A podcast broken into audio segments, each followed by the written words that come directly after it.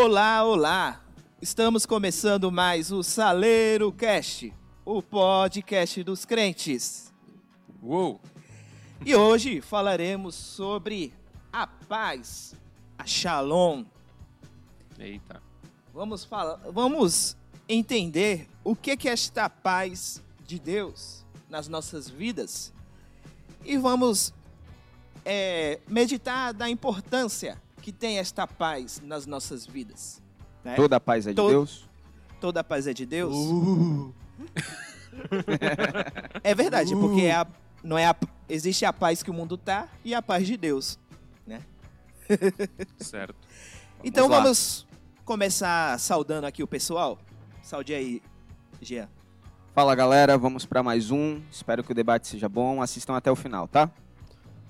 Sejam bem-vindos à nossa Casa do Saber, Academia Brasileira de Academia Letras. Brasileira de, de Letras. Muito obrigado As maiores mentes do por cristianismo. nos está aqui. escutar e nos aturar Só sou o tamanho da durante caixa esse aqui. tempo porque- todo aqui. É Meu isso nome é aí. Lucas. É, Eu sou o Coreia. Acho que tá bom. Tá bom. O pessoal já viu seis vídeos já? Já, todo mundo sabe que ele não Dá pra é. decorar? Já sabe. Coreano ali. Eu- então vamos começar introduzindo esse assunto, né? O que significa a paz, né? E eu quero falar aqui com o Jean, porque ele falou sobre isso semana passada. né? Ele veio até aqui. Então comece falando sobre isso, Jean. Vamos lá. Bom, para falar de paz, o conceito é bastante amplo, né? Eu acredito que a gente vai se ater aqui a, a uma espécie de paz que tem a ver com a paz do próprio Cristo, né? E aí, como o Mateus fez referência, na, na última semana eu ministrei na, na nossa igreja, a gente falou de paz, e aí falou num conceito muito mais é, estrito, né? Em Aham. relação a, sobretudo, a paz interior, que é uma paz gerada através dessa paz é, mais ampla que, que atinge o homem. E aí, para a gente conceituar paz, para não, eu não me alongar aqui, é, eu vou me ater à questão da paz do conceito bíblico, sobretudo naquele que advém do Novo Testamento. Né? A gente vai ver lá que no Antigo Testamento a gente tem um conceito de paz que é muito voltado para o shalom, né? para essa questão que o, que o Matheus levantou aí do, do shalom. E aí a gente vai ver que, que os judeus é, tratam o shalom com, uma, com um aspecto muito mais amplo do que esse que a gente tem de paz. Se nós pa- pararmos para falar sobre paz hoje, qualquer pessoa que você pergunte sobre paz, ela vai te falar, ela vai te conceituar falando sobre ausência de conflito, ausência de violência, é, um cessar-fogo de, de uma guerra, é, a ausência ali de um- uma disputa bélica, algo sempre voltado para isso, para a ausência de conflito. E na verdade o conceito bíblico que nós temos de paz é um tanto quanto mais amplo que isso, sobretudo por conta desse exercício é, judeu em relação à paz. E aí eu, eu lembro que eu utilizei como exemplo a saudação dos judeus. Os judeus, quando é, saúdam uns aos outros, eles desejam shalom, e não apenas desejando que essa pessoa tenha paz no conceito que nós entendemos, dessa ausência de conflito, dessa é, é, paz em que não, um não oferece ameaça ao outro. O conceito de paz para um judeu, por exemplo, é muito mais amplo no sentido de desejar ao outro que ele tenha, além da paz, que é essa ausência de conflito, ele tenha na vida dele uma é, abundância de felicidade, de alegria, de prosperidade, de integridade. Então, a gente percebe que a paz está muito, nesse aspecto, está muito mais amplo no seu conceito bíblico. E o Novo Testamento traz isso é, é para a gente também. A gente vai perceber que no Novo Testamento a paz também tem o significado da satisfação da ira de Cristo em relação à humanidade. Né? E aí ele estabelece a sua paz por conta da sua satisfação em relação a- ao pecado. E a gente, é, nós é, acabamos por nos aproveitarmos dessa paz estabelecida é, por Deus para a vida de todo aquele que nele crê. Então, falar de paz nesse sentido, a gente vai perceber que ela é nada mais é do que a consequência de todas essas demais coisas. É, ou, de repente, ela gera todas essas demais coisas. Então, aí, baseado na pauta que a gente discutiu no briefing, a gente vai discorrer aí sobre essas questões e de como a paz pode ser importante para gerar tantas outras determinadas coisas na nossa vida. Alguém quer falar mais alguma coisa? Eu acho, só para complementar, eu acho interessante quando nós falamos de paz, principalmente os apóstolos quando falavam de paz, é que se nós analisarmos de uma maneira fria e humana, esses caras estavam longe de ter paz, né? Pelo amor de Deus, era só perseguição, Sim. tragédia, fome, naufrágio, açoitamento. Paulo, então, meu Deus do céu, como esse cara sofreu. E ele vivia falando de paz. Que, que tinha essa paz, que possuía essa paz e que as, que as outras pessoas poderiam ter essa paz também. E aí a gente entra na, num, sei lá, numa confusão, né? De que paz esse cara estava falando? De que paz o apóstolo Paulo estava falando? Sendo que a vida dele estava muito longe de ser uma paz que nós conhecemos. Né? Quando nós pensamos em paz, nós imaginamos alguém em uma fazenda, sei lá, Os cuidando- passarinhos Um cantando. passarinho cantando. Sim. E aí, quando nós vemos a vida de Paulo e dos de- demais apóstolos, esses caras estavam em conflito. Não, esses conflitos, óbvio que não eram causados, causados por eles, Uhum. Mas eles sempre estavam sendo perseguidos, humilhados e até presos. né? E como é que alguém tem paz na prisão? Como é que alguém tem paz desse jeito? E aí eu acho que aí nós vamos entrar né, acho que nós vamos tentar hoje explicar o que é essa paz que Cristo nos dá, que é uma, uma paz que está além do que das circunstâncias, né? Além da- da- das condições. É uma paz que transcende todo o conhecimento e até a lógica. Sim. É uma paz que vem de cima. E nada aqui embaixo pode é, aniquilá-la. É, eu acho que a gente pode começar falando sobre a paz que o mundo nos dá e a paz que Cristo nos dá, né? A gente pode ver em João, capítulo 14, versículo 27.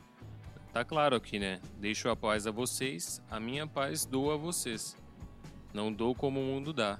Então, na minha visão, a paz que o mundo pode nos dar, por exemplo, alguém que, que tem uma casa própria, eu tô, ah, tô tranquilo, não vou ser despejado, não pago aluguel. Aí eu tenho um carro, aí já já tá quitado, o banco não pode pegar, tá com seguro. E isso são um tipo de paz, um tipo de falsa segurança que a gente tem. Aí, por exemplo, aí são circunstâncias. Aí acontece alguma tragédia, sua casa ruim.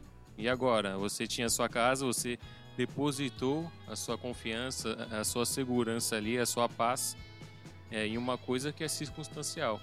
E Cristo nos dá uma paz que, que é além disso, não, não há circunstâncias. Você, você pode ter tudo destruído, mas mesmo assim você tem essa paz. E as pessoas elas não entendem como podem, né? Porque a gente está acostumado nisso. é. Eu quero, eu quero achar paz, eu quero ter seguro, seguro de, de vida, é, plano de saúde, coisas que são em países mais ricos, né? O pessoal adora seguros, né? Então é, é uma maneira de da pessoa buscar paz. Ela busca no mundo, mas só que qualquer coisinha que acontecer, é, você vai perder aquela paz. É simples, é, vo- você bate o carro, aí você aciona o seguro, aí demora 30 dias, 40 dias, não sei, tu fica de carro alugado, aquilo já vai tirar tua paz. Mas se for uma paz que Cristo nos dá, a gente não encontra, ela é dada a nós. Então, se você recebe essa paz, você vai ficar tranquilo em qualquer outra situação da vida. É porque a, a paz secular, nesse sentido da paz não cristã, é como o Coreia está pontuando, eu acredito que, é, apenas para complementar o que ele está dizendo, essa paz não cristã é uma paz depositada na segurança, né?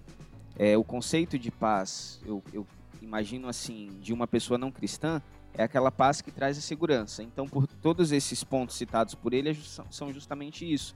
São é, situações em que a paz é estabelecida através de algo. Ou seja, a nossa a, a paz para essas pessoas estão, se- tá- está sempre ligada a determinado fato, a determinada situação, a determinada coisa. Então você deposita a sua paz em algo, que é diferente da paz cristã, porque a paz cristã vem diretamente de Deus. O apóstolo João disse, ela vem de Deus. O próprio Deus falou: "A minha paz vos dou". Então a paz que nós como cristãos temos é, não é uma paz que vem de algo ou que nós depositamos em algo, mas é a que vem do próprio Deus. E então ela se estabelece no nosso interior. E aí acho que a diferença, a principal diferença da paz cristã para não cristã é justamente essa. A paz cristã ela atua dentro de nós, a paz não cristã atua fora do homem. E aí por isso que então a gente percebe tantas pessoas entrando nesse conflito de paz.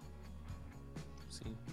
E aí, Matheus? É, é interessante que quando a gente, nós olhamos para o Sermão do Monte, né?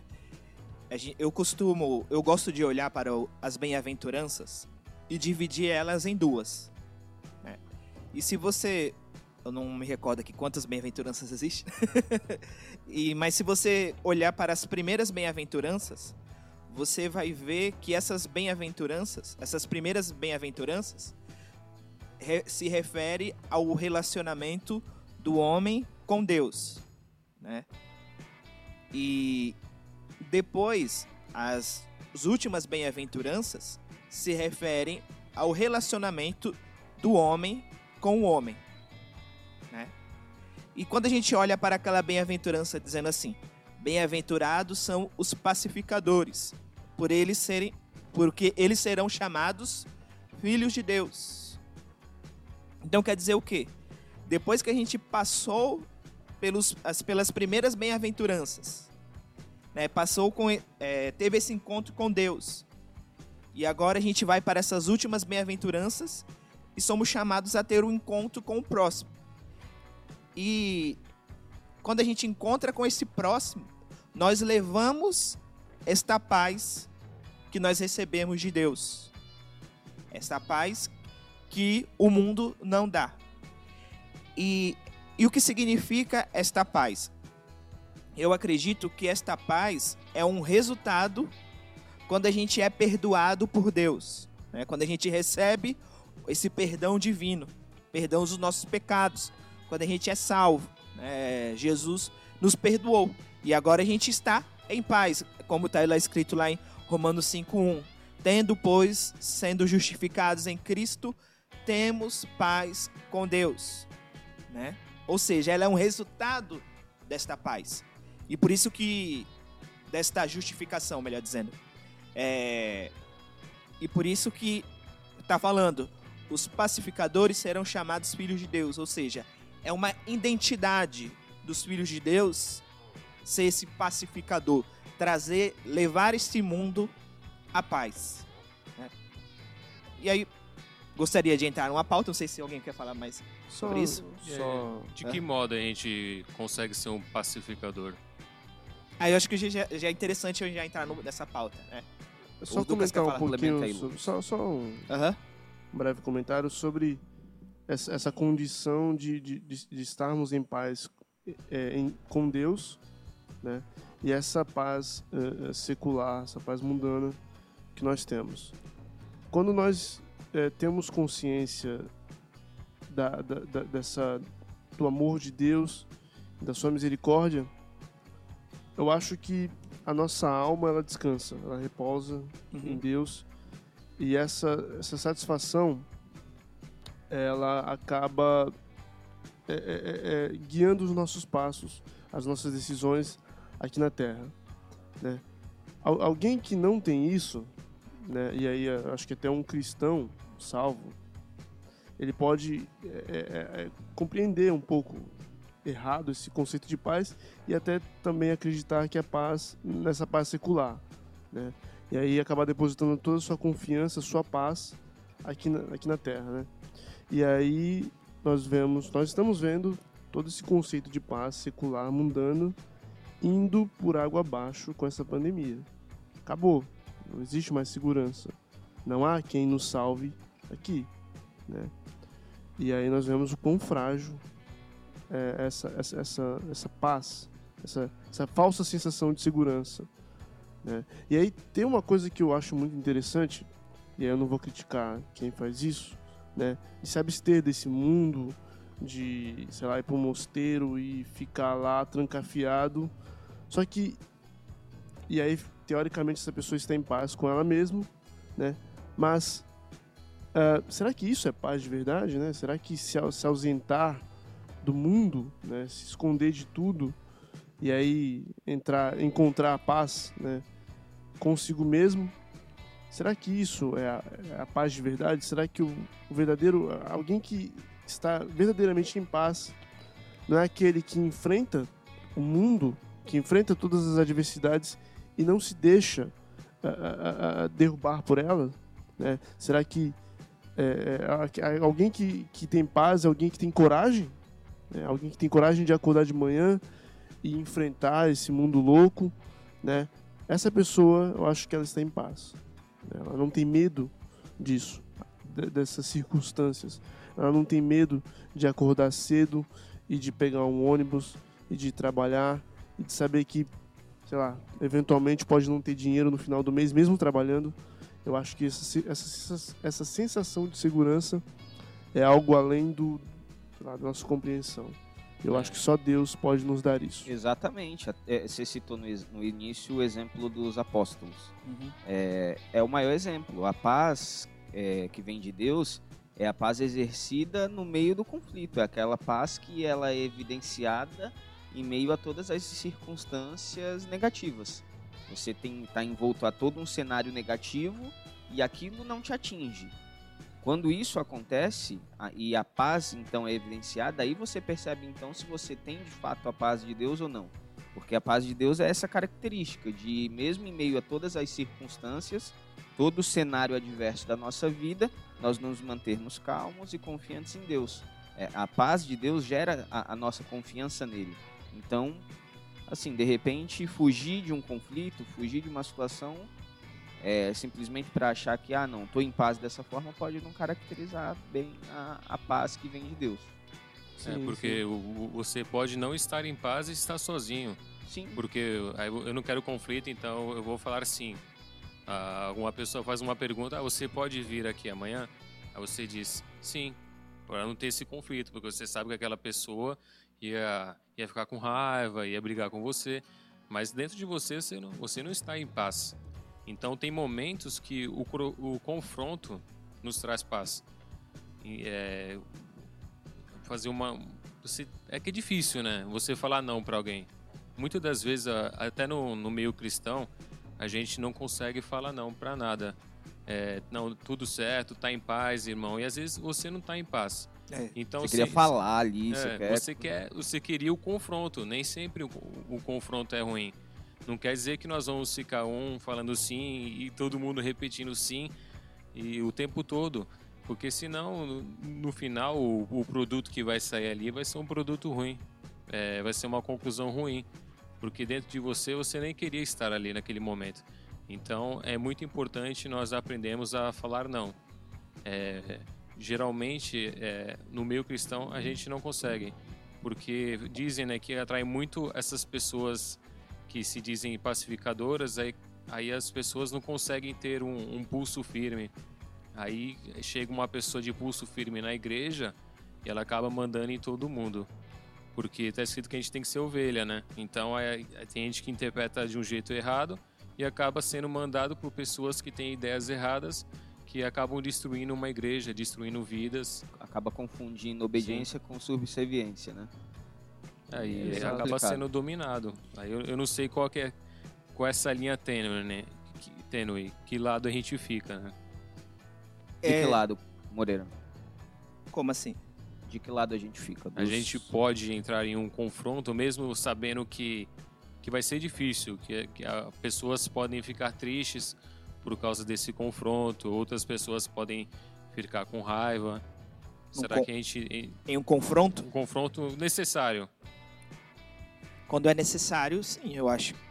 Quando é necessário, a gente tem que entrar, né? Talvez pedindo a Deus com sabedoria, né? Como agir, como trabalhar, né? Para não ofender ninguém, né? Nosso objetivo não é brigas, né? Acho que é isso.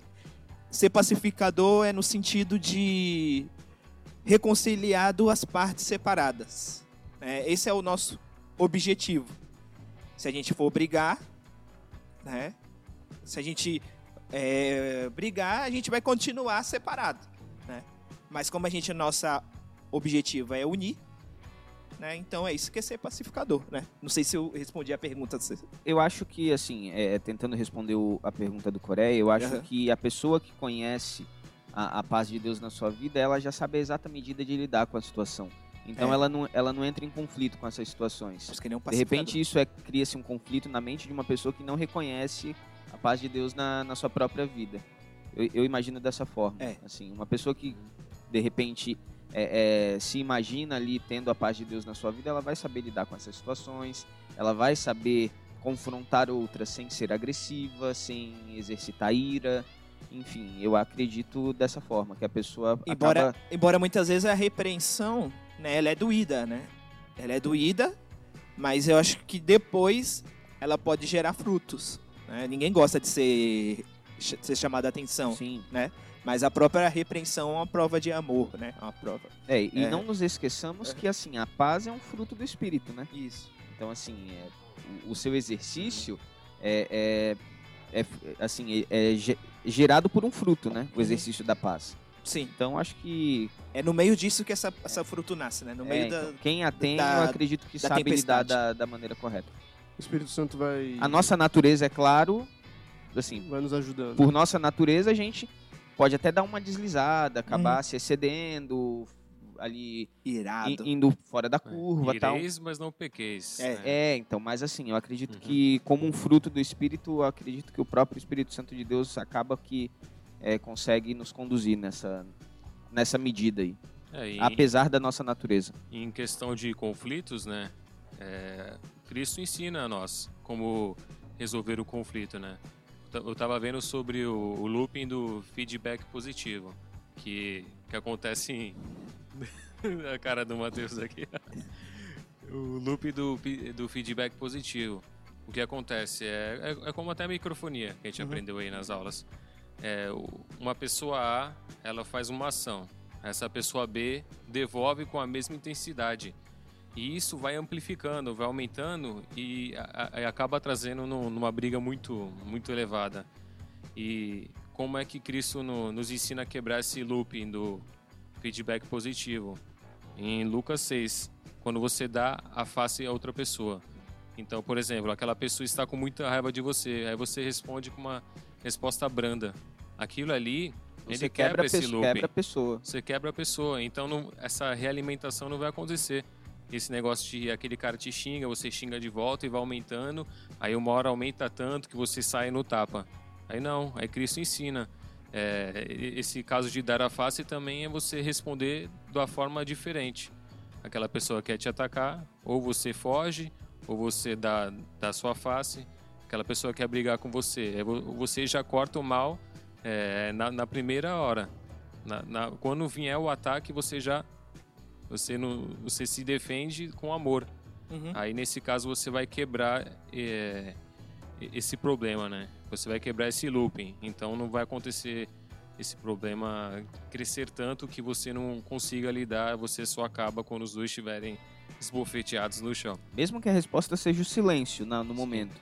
De repente você não consegue responder ali, você engole, é, fica na tua, no tempo certo você responde, enfim, alguma É. coisa desse tipo. Mas é legal esse exemplo aí. Mas isso é um, je- um bom jeito de você ser um pacificador. E é um jeito fácil, né? Fácil na teoria, né? Tem que ter um pouco É, de é sangue de barata, é como difícil. falem. Né? E Só tem, o a- amor de Deus. tem alguma diferença, Moreira, em relação a, a- sobretudo no meio cristão, entre a gente comentou aqui no, no briefing, em relação à diferença entre o, o homem pacificador e o pacifista. Então, a diferença entre o pacifismo, o pacifismo e o pacificador. O pacificador, né, é aquele que reage contra o mal, vamos dizer assim. O, pa- o pacifismo é aquela condição de você ver o mal e não fazer nada para não arranjar uma briga, né? E muitas então, acho que seria algo interessante a gente falar. Será que a gente é um deve ser só um deve ser um pacificador ou um pacifismo? Ter um pacifismo. Eu acho que o pacificador tem a ver com o nosso estilo, o nosso jeito de ser, né? A nossa característica. Nós somos pacificadores. né? O que, que vocês acham entre o, o pacifismo e o pacificador? né? O que, que vocês acham?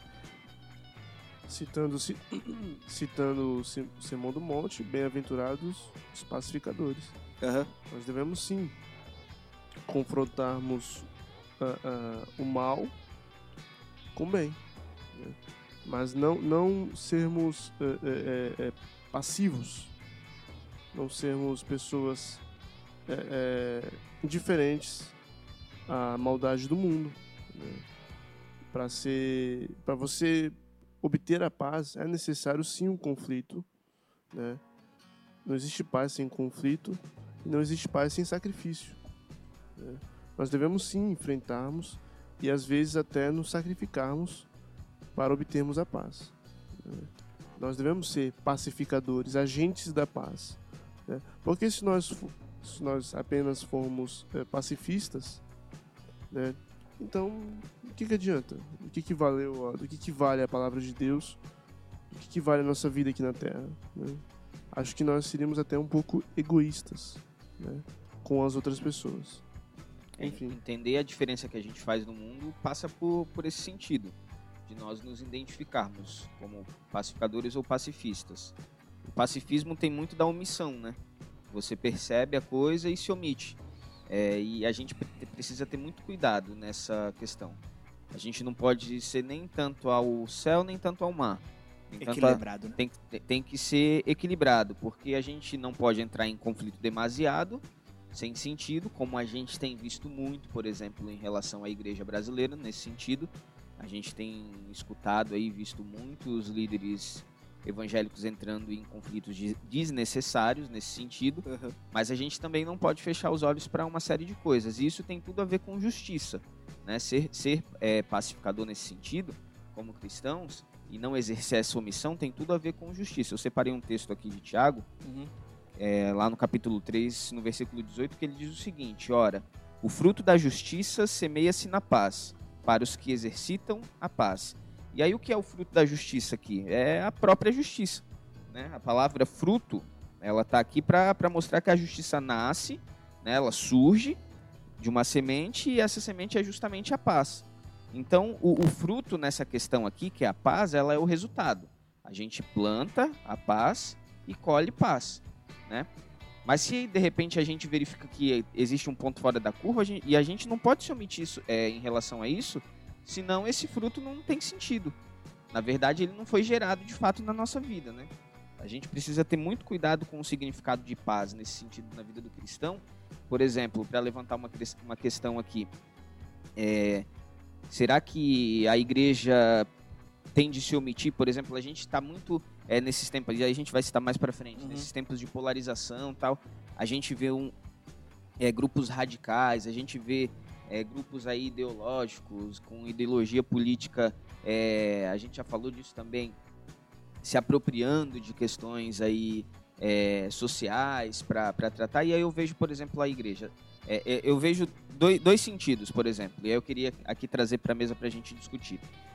A igreja questiona, por exemplo, a questão do aborto algo que eu sou completamente contra. E acho que a igreja tem que lutar mesmo por isso, porque nós somos defensores da vida. Então, é uma causa que a gente tem que defender mesmo. Existem muitos líderes que se omitem em relação a isso, correto? Correto, sim. Tem outros que compram briga, e aí foi como eu citei. Compram brigas até demasiadas, porque não sabem lidar com a, com a questão e acabam que vão para o conflito quase que, que bélico. Beleza. Aí eu pergunto para vocês assim, uma questão, por exemplo, que está em evidência aí na nossa sociedade, no Brasil, que é, é o racismo, as questões raciais. Qual, que, que diferença de, de valor tem para a igreja cristã o racismo e o aborto, por exemplo? Por que, que nós somos tão enfáticos na questão do aborto e vemos tão pouco a igreja discutir a questão do racismo no Brasil?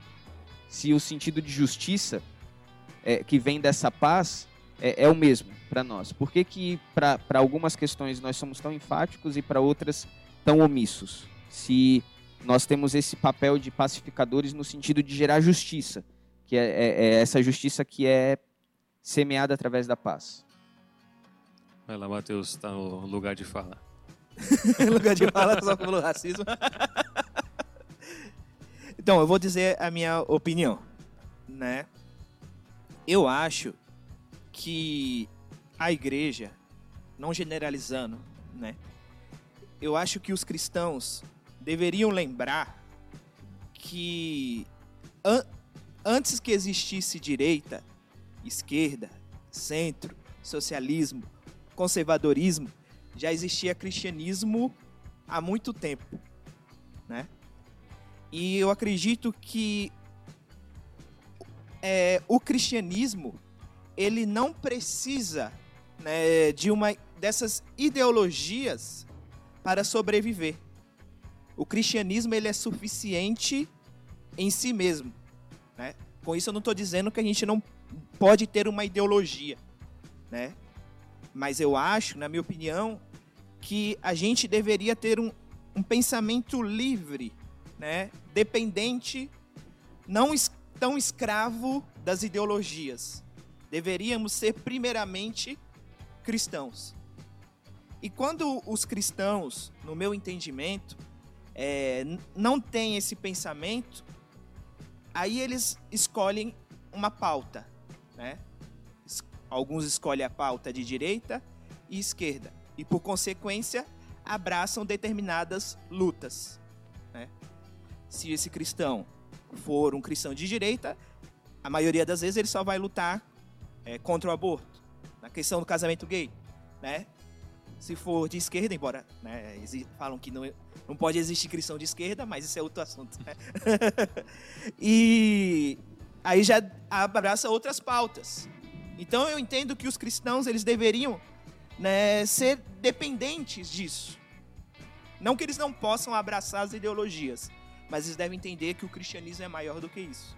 Então eu entendo que por isso que isso acontece. Que os cristãos abraçam uma pauta e esquecem das outras. Não sei se vocês entenderam o meu, meu pensamento. Sim. Né? É, é, Tiago, só para complementar aqui, Uhum. quando o Tiago fala de justiça aqui, é, Tiago coloca a justiça como um fruto da, da paz, né? Uhum. Um fruto que os pacificadores é, é, semeiam. E isso nos ensina, de alguma forma, que a gente pode fazer justiça plantando a paz. Uhum. É interessante entender isso. A gente não precisa, é, e aí eu diria até que a gente está indo completamente na contramão, se a gente desejar plantar a paz no mundo, entrando em conflitos, por mais difícil que seja. E eu digo isso, já citei algumas vezes aqui, até por experiência de alguém que em determinado momento entrou nessa onda aí de polarização, de entrar em discussões é, políticas e hoje, assim, com um pensamento um pouco mais é, é, maduro em relação a isso, eu percebi que não, não é isso. Que o papel do cristão não é esse. Por mais que nós tenhamos as nossas preferências, e aí é, é, é inerente ao o homem que, que vive nesse mundo é ter as suas preferências filosóficas, políticas. É isso que o Mateus falou. A gente precisa entender que nós vivemos uma, um, um cristianismo que transcende tudo isso, que Uhum. está acima de tudo isso. E então a gente precisa entender que a paz ela tem de ser exercida em todos os aspectos e não apenas em determinados pontos escolhidos. Eu acho que isso tudo é muito fruto dessa polarização, né? E aí eu não canso de dizer isso, que é aquela coisa de eu não defender a causa do a, a, a causa que o Matheus defende, que o Coreia defende, porque a ideologia dele é diferente da minha. E se eu defender a causa dele, automaticamente eu vou estar é, é, potencializando a, a sua ideologia. Então eu quero assim, eu quero em detrimento da dele fortalecer a minha. Então eu não posso defender a causa dele. Uhum. E aí a gente acaba, em se tratando da igreja, como cristãos, a gente acaba por prejudicar a causa de Cristo na Terra, que é semear a paz, né? E, e que essa paz que gera essa justiça é, social e todos os demais aspectos de, de justiça no mundo.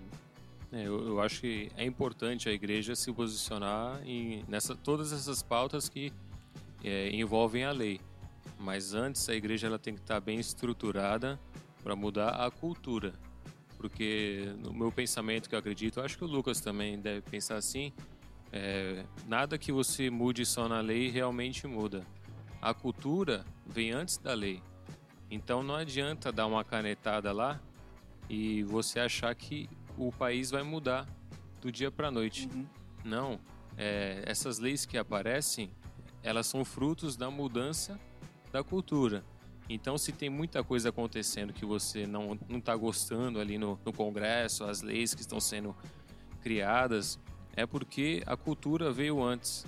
As pessoas que voltaram naquelas nos nossos representantes que acabam que não, não nos representam, né, Uhum. aparentemente, mas a cultura mudou. Então, é por isso que eles são daquele jeito. Ent- Então você não, você não pode querer que, que tudo mude numa lei. Você vai lá, tenta barrar, por exemplo, o aborto. Mas você tem que ensinar as pessoas que estão na sua igreja o porquê que você é contra o aborto. Por exemplo, você é um pastor, você é um deputado, você está na igreja, você tem que explicar por que, que nós somos contra o aborto.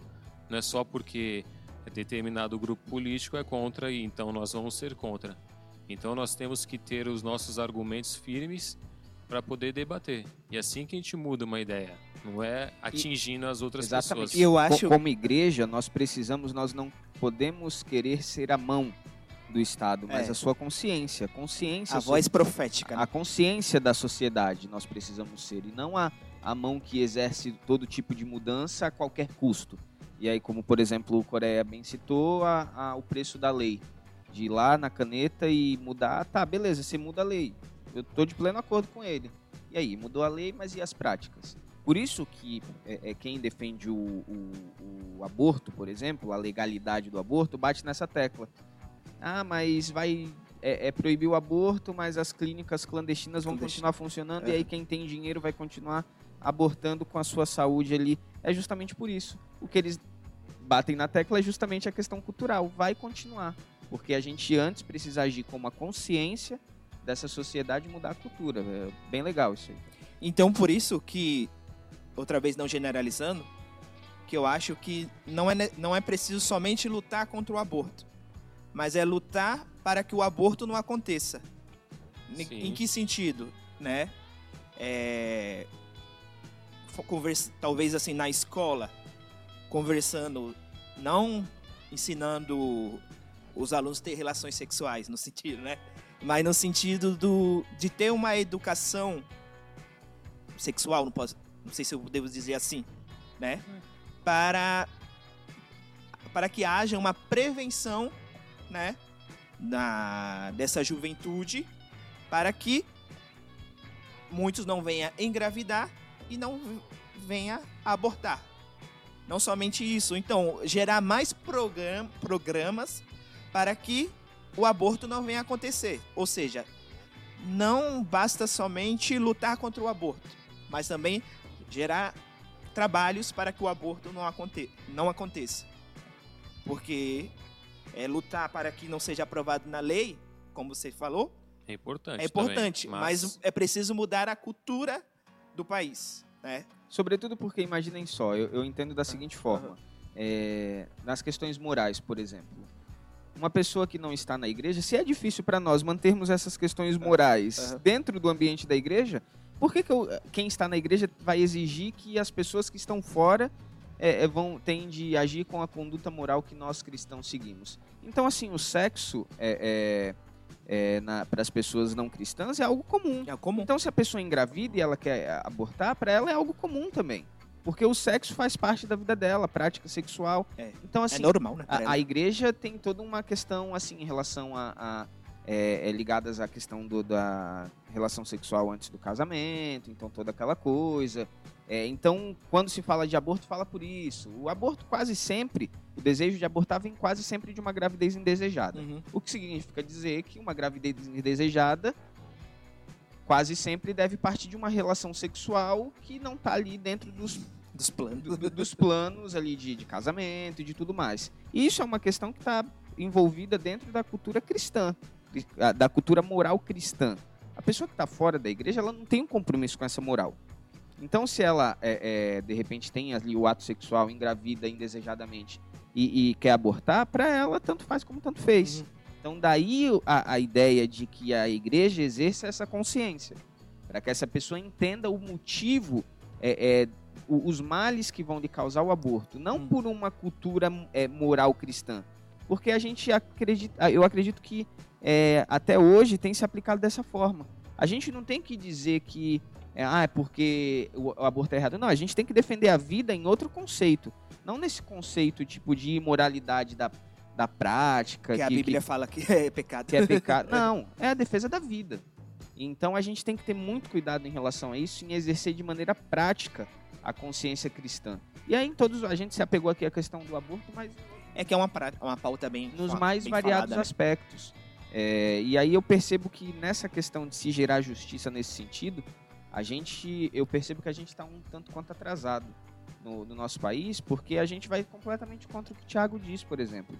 Porque as pessoas que nos representam lá nas várias comissões do Congresso são pessoas que vão lá carregadas de ira, uhum. de raiva, que debatem, que nem parecem que, que possuem a, a paz, a de, paz Cristo Cristo no debate. É. Às vezes vão com toda a razão, mas é aquele lance de que o modo como fala acaba por perder a razão. Uhum. Eu já ouvi muito isso, então eu sei como que é. Tem experiência. Assim, eu tenho experiência. Eu sempre fui muito explosivo e as pessoas sempre falavam: Poxa, você tem razão, mas você perde a razão quando você fala, porque você não sabe falar. E o que eu percebo é, é, é, em relação a essas questões é isso: que os cristãos que, que têm se dado voz para defender essas nossas é, é, questões são cristãos que não sabem exercer da maneira correta, porque chegam lá e despejam uma ira é, é, tamanha que acabam por gerar também esse efeito rebote. É, é eles vão com a ira e, e geram a ira na, nas pessoas. Então, nesse sentido de, é, de paz como justiça, eu acho que a gente precisa ainda avançar muito. Por isso que eu. Eu ainda não respondi a pergunta do Jean. Ah, desculpa. É, sobre o que o Coreia falou, eu concordo com ele a respeito da cultura. Até porque racismo já é crime. É. E nem por isso para de acontecer. Né? Com relação ao aborto, uh, você tem que provar cientificamente lá com quantos meses, ou sei lá, o feto tem vida, ou sei lá o que. Mas isso deve ser tratado na questão biológica, né? Quando você vai discutir lá no Congresso, eu acho que a discussão deve ser mais biológica do que... Sim, então, por isso que eu disse que... É, do que é, bíblica. Do que bíblica. Né? E com relação às questões da, de justiça social, o grande problema é que quando você é, fala em justiça social e aí qualquer tema, e aí envolve racismo, é, pobreza, distribuição de renda, qualquer coisa que você fala, já existe um, sei lá, uma apropriação partidária daquilo. Sim.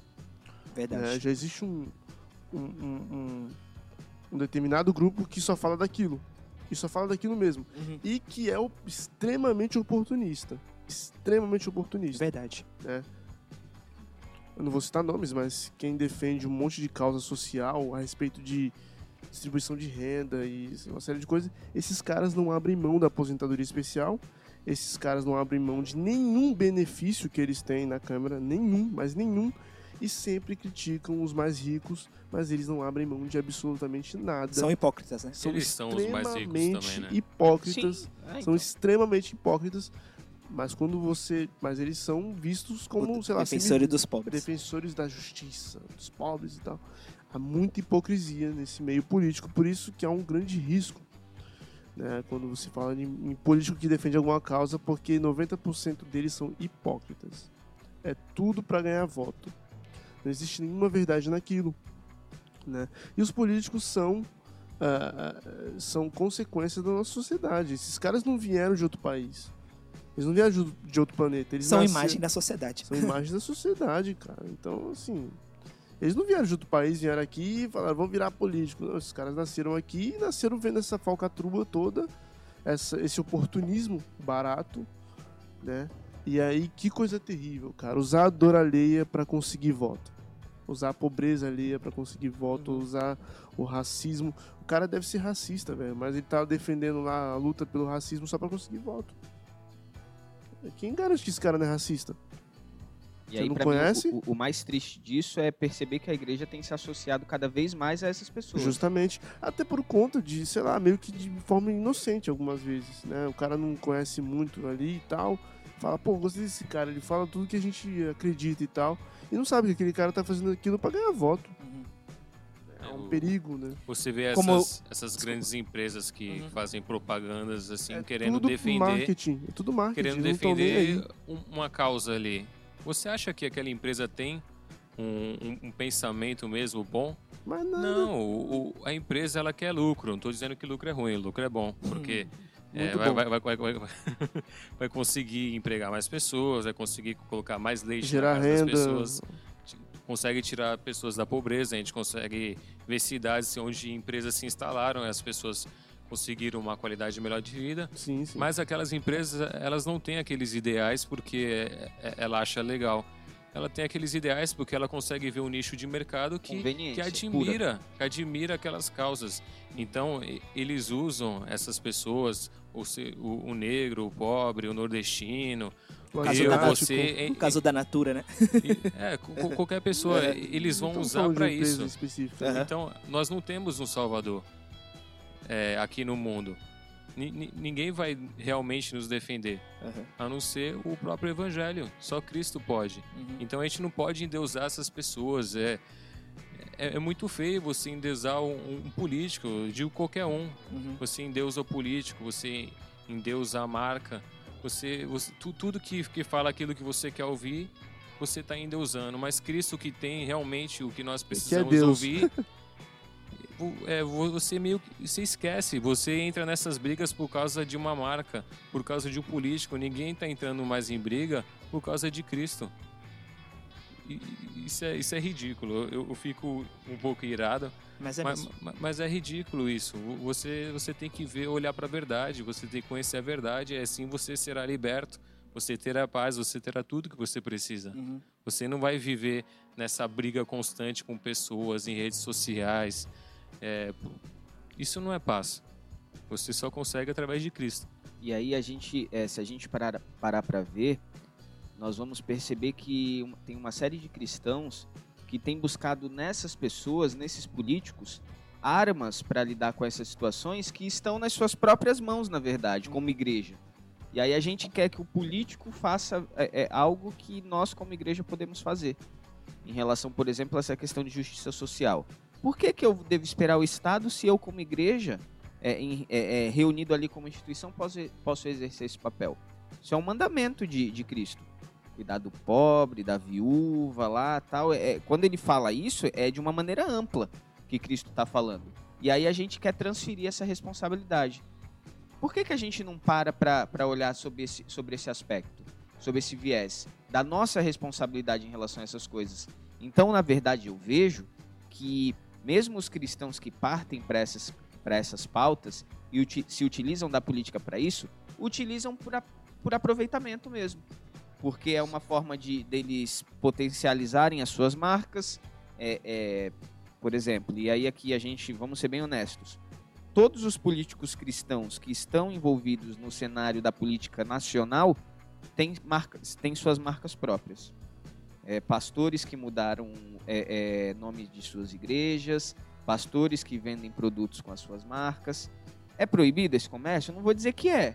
É, não é? Não, não vou dizer que é, é proibido institucionalizar, é, mas assim, a gente percebe que é sempre por, por detrás ali tem sempre um benefício próprio.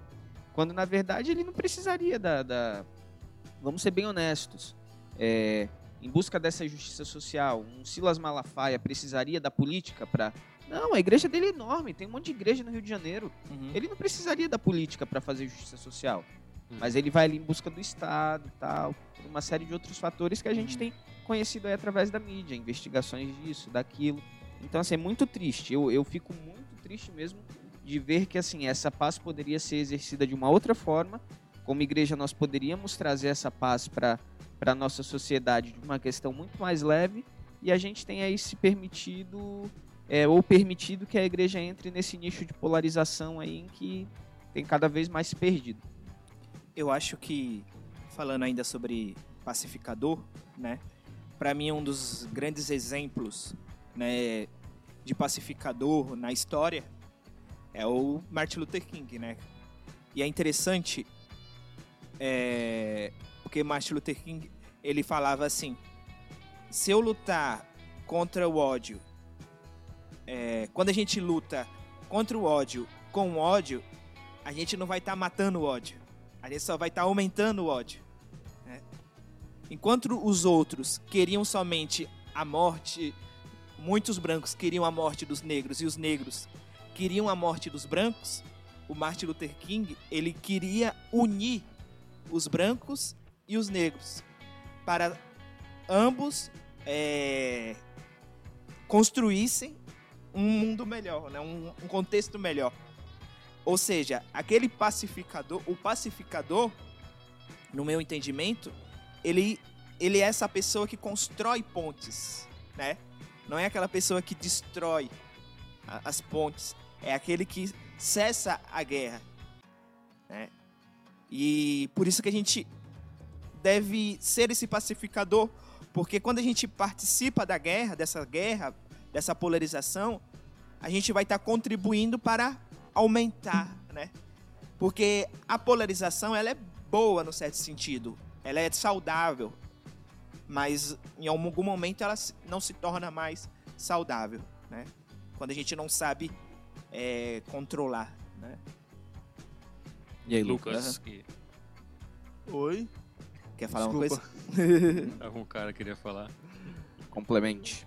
A respeito do racismo, da aborto, justiça Não, social. o que você quiser. Eu que só você- vou complementar uma coisa que políticos eu. oportunistas. ah, eu vou sair da minha paz aqui se eu começar a falar de política. É, eu não posso falar muito porque eu não. Eu gosto de quase nenhum, entendeu? Eu gosto de um só, eu acho. Aí, ah, com relação a todas essas coisas terríveis que existem na sociedade, é, quando o cristão ele encontra ah, Deus, ele encontra o amor de Cristo, acabou o racismo, acabou o aborto, acabou a justiça social. Ele, se ele era racista, se ele era preconceituoso com nordestino, com seja lá o que for, com careca, com asiático, acabou. Acabou. Morreu. Eu concordo. É, Desculpa. Uhum. Ele não precisa de uma lei. Ele não precisa de uma lei. Saca? Ele não precisa de. Ah, o Estado colocou aqui que racismo é pecado. Ou, desculpa, que o racismo é É crime. crime. E daí? Eu já não era mesmo? Eu não era racista. Não precisava de uma lei. Sim, é o lance da consciência. Lance da consciência. Consciência cristã. Mas isso só acontece quando. Porque nós somos naturalmente racistas. Vocês podem me dizer que. Não, mas não, não, nós somos ruins, cara. Nós somos pessoas ruins. Caídas, né? Nós somos pessoas ruins. Nós já nascemos ruins, né? E a partir do momento que nós conhecemos, a- a- e quando eu digo ra- racista, eu digo em todos os sentidos. Não é só de cor, não, sei lá, o cara, nós somos preconceituosos, nós somos egoístas, nós julgamos sem conhecermos a pessoa, nós somos preconceituosos com quase tudo. Nós somos assim, a nossa natureza caída é ruim. Nós somos pessoas ruins. E a gente não precisa do Estado para nos dizer que nós somos ruins. Nós já somos ruins mesmo. O que Maquiavel, através da filosofia, tentou provar, o apóstolo Paulo, há muitos anos atrás, já já... dizia, né? E nós somos naturalmente assim. E aí, quando nós nos encontramos, temos esse encontro com Cristo, a gente não precisa de nenhum movimento social, cara. Não precisa de nenhum partido político. Acabou. Cristo já é suficiente. Uhum. Ele já aniquila, ele já destrói tudo isso, esses preconceitos, esses conceitos. né? Ele já aniquila tudo isso, ele já.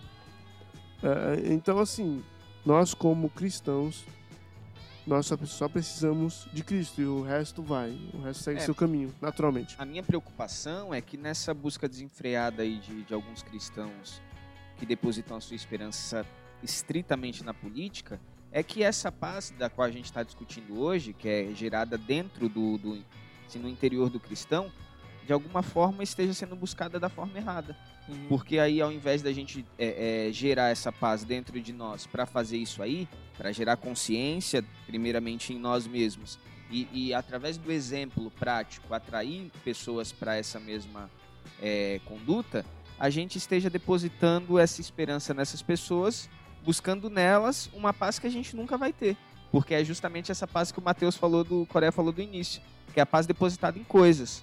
E aí eu posso até ter ali um período de, de paz. E aí que tipo de paz é essa que nós temos visto é, cristãos buscando? É a paz econômica de um país é, é, bem financeiramente, de um, um país é, com pessoas bem empregadas, de um país é, é, com questões naturais, aí ambientais bem resolvidas. É errado buscar isso? Não, é. Não, Mas não isso está isso, isso está fora da esperança cristã. Isso é uma questão que envolve é, estritamente o homem. Essa paz da qual a gente está falando aqui, que é gerada dentro do coração do homem, nunca vai ser encontrada nessas coisas. E aí nós, É como cristãos, precisamos entender isso. E me preocupa bastante, de verdade, perceber que as pessoas estão buscando é, a paz de Cristo nessas questões, achando que É, e aí, com todo respeito, mas achando que ter um presidente evangélico vai fazer a diferença para o país. E, na verdade, não é isso que vai fazer a diferença. Não é ter um congresso formado ali por maioria evangélica que vai fazer a diferença. Não é votar num. De... Ah, eu vou votar em determinado político porque ele é evangélico, porque tem que ter a maioria evangélica no Congresso. Não é isso, porque a paz que eu quero não está baseada nessas coisas. A paz que eu quero está dentro, ela tem que ser gerada dentro de mim, para que então eu gere uma consciência cristã e essa consciência cristã seja capaz de alcançar as, de... as outras pessoas. E aí então, através dos exemplos, nós é, é exercitarmos essa paz. E aí, com tudo isso, então gerar todas essas questões de justiça e de todas as demais coisas que abranjam a, a sociedade de um modo geral para a coisa mais benéfica, né? Então eu queria ir, acredito, não sei se a gente já está próximo de concluir, Já tá. que vocês fizessem as considerações finais aí em relação a isso. E o que eu tenho a dizer é, é baseado nisso aí. Que eu tenho até nesse sentido orado a Deus para que mude a consciência cristã da igreja no Brasil, para que nós estejamos menos apegados a essas questões seculares, sobretudo questões políticas, ideológicas. E aí eu só quero aqui a, a deixar um abrir um parênteses que não é, é, é eu gosto de política, eu sou envolvido em política, eu não estou dizendo aqui que é proibido ao homem cristão praticar política na sociedade. Mas eu acho que assim, é, é, os nossos conceitos em relação a isso devem ser mudados. A nossa esperança não deve estar nisso e a paz que nós buscamos em Cristo não deve ser é, é, procurada nisso porque não vai ser achada.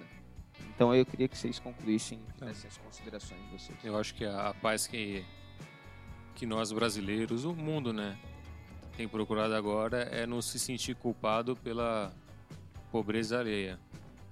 Por que eu acho isso? Porque agora, geral, geralmente, todo mundo conseguiu acesso a uma escola. A maioria das pessoas no Brasil, vai. Muitos lugares não, Uhum. mas assim, de forma geral, vai. Aqui, aqui em São Paulo, muitas pessoas conseguiram acesso à escola, tem um, mais ou menos o saneamento básico. Essa elite, assim, né? Já é elite agora, né? É, tem uma comida fresquinha, tem, tem tudo. Agora elas querem se sentir bem, porque elas sabem que alguém não tem. Ela sabe, eu tenho, muita gente tem. 60% tem uma vida muito tranquila. Mas aqueles 40, eu não, sei, estou chutando aqui. Uhum. Eles não têm. Aí como é que eles se sentem bem? Ao invés de ajudar, é ajudar a dar trabalho. Visitar mendigo na rua, dar trabalho. É, você fazer uma, uma doação é, presencialmente para um vizinho aqui, para uma comunidade, dá trabalho, é difícil. Então o que, que elas fazem? Elas usam o discurso. Elas falam: Ó, eu tô do lado dessas pessoas pobres. Eu sou bonzinho. Elas não falam assim, entendeu? Mas para se sentir bem. Então essa paz que eles procuram já tem tudo, já tem carro, tem casa, tem comida, é, tá, tá tudo estabelecido ali. É Agora a indulgência. paz que eles querem é se sentir Quase bem. isso aí. Eles querem se sentir bem, apesar de ser um mundo desigual, apesar desse mundo ser desigual, de terem pessoas abaixo deles ali que precisam às vezes de um alimento, que está faltando um dinheirinho para ele para conseguir fechar o mês. Eles querem se sentir bem com essa caridade institucionalizada também do Estado. Eles querem que o Estado resolva tudo e eles também querem se sentir bem com esse discursinho, porque discursinho é fácil. Eu chego lá no Instagram, compartilho a foto de um- uma celebridade que tem esse discurso já e eu falo que eu sou super socialmente aceito, aí, su- super desconstruído, que eu ajudo todo mundo. Aí você chega lá, aquela pessoa, ah, eu ajudo compartilhando Uhum. a mensagem. Aí todo mundo é, é, é contra a pobreza. Uhum. Você não precisa ficar falando, você tem que agir agora. Então eu acho que essa paz que eles estão procurando, né? A gente pode, sem, sem querer, estar procurando essa paz também.